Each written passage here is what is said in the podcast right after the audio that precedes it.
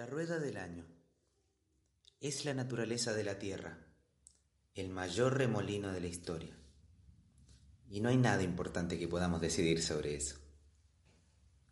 Yo busco ideas, sueño cosas, camino y termino arrastrado siempre justo a donde debo estar. La rueda del año me envuelve, nos envuelve las estaciones, el invierno, el verano, el otoño, la primavera, y cada estación con su cumbre, sus arquetipos.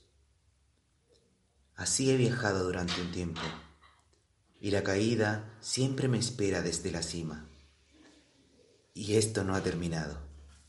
Este otoño nos encuentra a puertas cerradas, un llamado quizá a la búsqueda entre remolinos y sombras internas de cada piso, de cada hogar, de cada une. Así que buena suerte, ya nos abrazamos.